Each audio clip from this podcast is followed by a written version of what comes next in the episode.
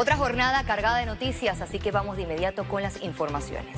Acodeco verificó en comercios la aplicación del margen de comercialización en productos regulados. Este jueves, la Autoridad de Protección al Consumidor y Defensa de la Competencia, ACODECO, realizó un operativo sorpresa de control de precios. Los verificadores de la institución revisaron el cumplimiento del Decreto Ejecutivo 16, que establece el margen bruto máximo de comercialización para 17 productos importados. Que tienen que escoger, como dice el decreto, al menos, al menos un artículo que esté para el consumidor en este margen de control que puede ser entre el 20 y el 15% según sea el caso. Acodeco reconoció que el control de precios puede causar desabastecimiento. Bueno, eso sí es un riesgo del control de precios. Recuerde que, que, el control de precios puede traer desabastecimiento cuando el producto no le es factible al agente económico venderlo. Es posible que sí, que sí traiga desabastecimiento. Durante el operativo en supermercados hallaron incumplimiento de lo establecido. Todavía hay cierto incumplimiento en el, en el decreto 16. Todavía este, estamos encontrando algunos productos, no, no estamos encontrando algunos productos del, decreto 16 que tiene que tener identificado con un hablador. Este es el producto que está en control de precio. Esto necesitamos entregarlos, encontrarlo en todo el comercio, en todos los agentes económicos para que, vea, para que hayan menos multas y menos sanciones. Por su parte, los consumidores aún no perciben ahorro en la canasta básica. Bueno, que bajen, que bajen en los precios, porque uno, no, uno va con 20 dólares y no sale con nada más con dos paquetitos en la mano. Tienen que, que regularlo todavía. Yo lo veo que no tan, tan, tan bajo como dijeron. Sí. El incumplimiento de esta disposición acarreará sanciones de hasta 10 mil dólares al comercio. Ciara Morris, Econews. La Asamblea Nacional está lejos de la austeridad y la contención del gasto público. El periodista Félix Chávez nos tiene más detalles en la siguiente nota.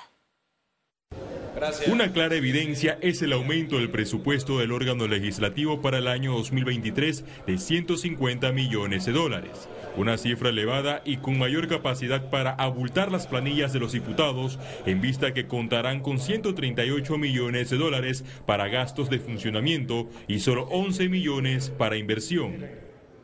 Es verdad, un presupuesto eh, alto hacia la Asamblea, pero tenemos que ser muy cónsonos en darle un seguimiento constante. Es necesario que disminuya, pero peor aún, no podemos permitir que ese presupuesto eh, aumente. Tenemos que demostrar austeridad en el Estado. Los diputados, cuestionados el mes pasado por la celebración con Macallan 18, contrataron de forma excepcional desde febrero hasta junio de 2022 el servicio de comidas con un restaurante de gastronomía italiana por un monto de 30 mil dólares. Para este mes eliminaron las comidas que de verdad yo como, como cuando fui vicepresidente, ahora como diputado, eh, no había tanto esto exigencia para para la comida aquí, ¿verdad? Yo creo que somos diputados y podemos comer en nuestras casas. Que coman donde les la gana y que lo paguen, ¿no? Eh, yo traigo mi comida casi el 80% de las veces, así que no tengo problema por eso. La Asamblea Nacional hasta el momento no ha rendido cuentas por el incremento de la planilla. Eso se puede revisar. Acuérdense que esto, todas las instituciones, incluyendo la Asamblea, pasan por lo que se conoce como vista presupuestaria. Ahí eso se puede disminuir. O sea, yo espero que eh, se tome en cuenta la condición que estamos viviendo en el país. El Estado no puede ser el primer empleador de todo nuestro país. Tenemos que crear leyes que den sustento jurídico a la atracción de inversión extranjera con seguridad jurídica para que sea la empresa privada quien verdaderamente contrate. El gasto mensual en planillas en el órgano legislativo supera los 13 millones de dólares. Félix Antonio Chávez, Econius. El segundo vicepresidente de la Asamblea Nacional, Miguel Fanovich, recomendó al gobierno aplicar un recorte de ministros, consejeros y asesores. Ahora con la eliminación del 10% de la planilla nos preocupa y estoy de acuerdo con FENACEP que no vayan a tocar empleados de 600 hasta de mil balboas, que son los que llevan el ingreso a su familia sino que más bien recorten aquellos consejeros, aquellos asesores que no hacen nada,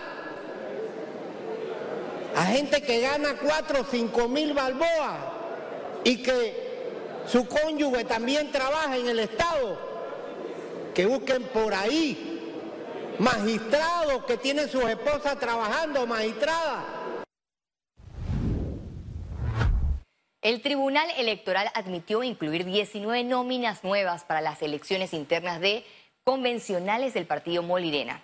Luego de los recursos legales interpuestos, la facción del movimiento Un Molirena por Panamá, encabezado por Guillermo Ford Hijo, manifestó que la cúpula está obligada a respetar las reglas del juego para desarrollar un proceso electoral con todas las corrientes políticas. Los comicios con miras a reestructurar las bases se realizarán el 30 de octubre de este año. El resultado de esta acción que hemos llevado a cabo no es para nosotros, es para todos los miembros del Molirena para que tengan igualdad de condiciones. Nosotros no intentamos querer tomarnos un partido, queremos democratizar el partido para que todos tengan igualdad de condiciones para poder trabajar en pos de mejores días. Ante los cuestionamientos surgidos por supuestas irregularidades en el presupuesto de la Alcaldía de Panamá, la vicealcaldesa Judy Meana dijo que el mismo no está escrito en piedra y lo asignado al nuevo mercado del marisco se puede reasignar a otro proyecto. Aquí está, se enfoca el presupuesto 2022. Se aprobó en diciembre del año pasado. Esto está en Gaceta Oficial y aquí, aquí está. Este es el presupuesto.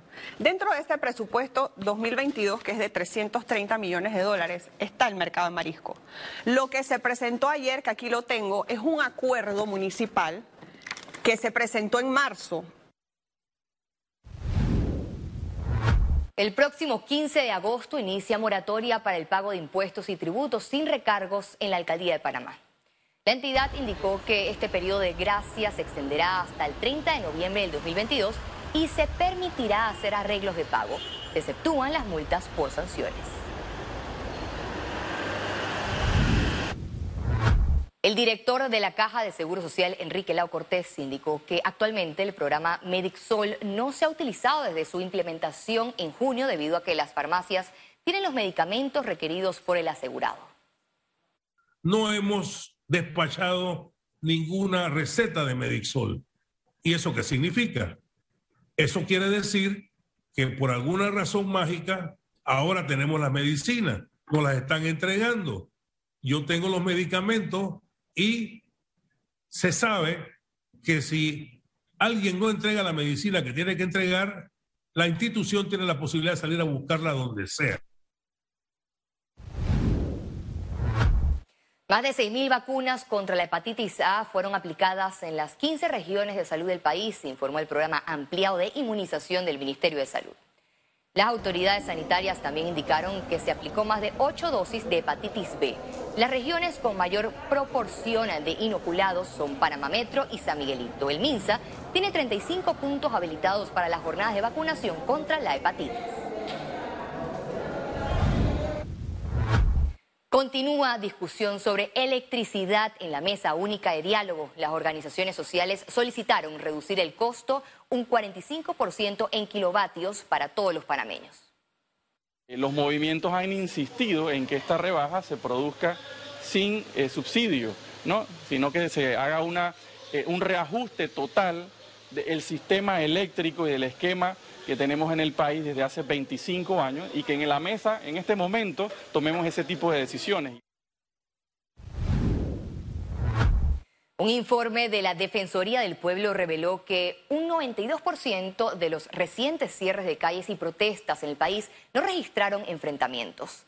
Eduardo Leblanc, titular de la entidad, en conferencia de prensa, detalló que solo en el 8% de, las protestas hubo altercados, destrucción de propiedad privada, daño a bienes del Estado, lanzamiento de piedras, entre otros hechos. También se informó de la presencia de niños, niñas y adolescentes en el 57% de las manifestaciones.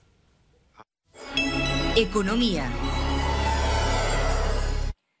Por tercer año consecutivo, índice de productividad de Panamá resulta negativo y afecta al Producto Interno Bruto, advierten expertos. Eso no envía las señales correctas para que haya mayor inversión, mayor generación de empleo. La aplicación de la tecnología, ese es uno de los aspectos que en formación, en capacitación, tenemos que trabajar para sacarle provecho a esas tecnologías que tenemos a disposición en Panamá y que nos traerían más productividad y por ende más eh, fuentes de crecimiento que generan empleo. La cartera de crédito aumentó a 56.590 millones de dólares al cierre de junio. Se trata de un incremento de 2.364 millones de dólares en el saldo de la cartera local de crédito, es decir, 4.4% más cuando se compara con el mismo mes del 2021. Así lo reflejó un informe de la actividad bancaria de la Superintendencia de Bancos de Panamá. El regulador señaló que este crecimiento es un buen indicador en un ambiente de recuperación de la actividad económica del país. Los ingresos de Copa Holdings alcanzaron los 693 millones 400 mil dólares en el segundo trimestre del año.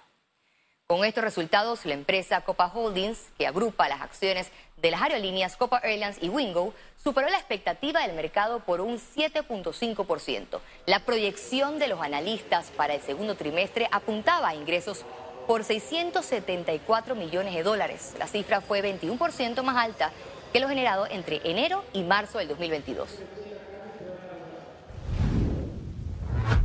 Panamá contará con un nuevo centro de investigación para la protección del recurso hídrico. Este jueves se desarrolló la primera Asamblea General del Centro de Innovación, Investigación y Tecnología Hidroambiental, en la que el Canal de Panamá explicó que este centro será una nueva herramienta para investigar y promocionar el conocimiento sobre el agua y el desarrollo sostenible.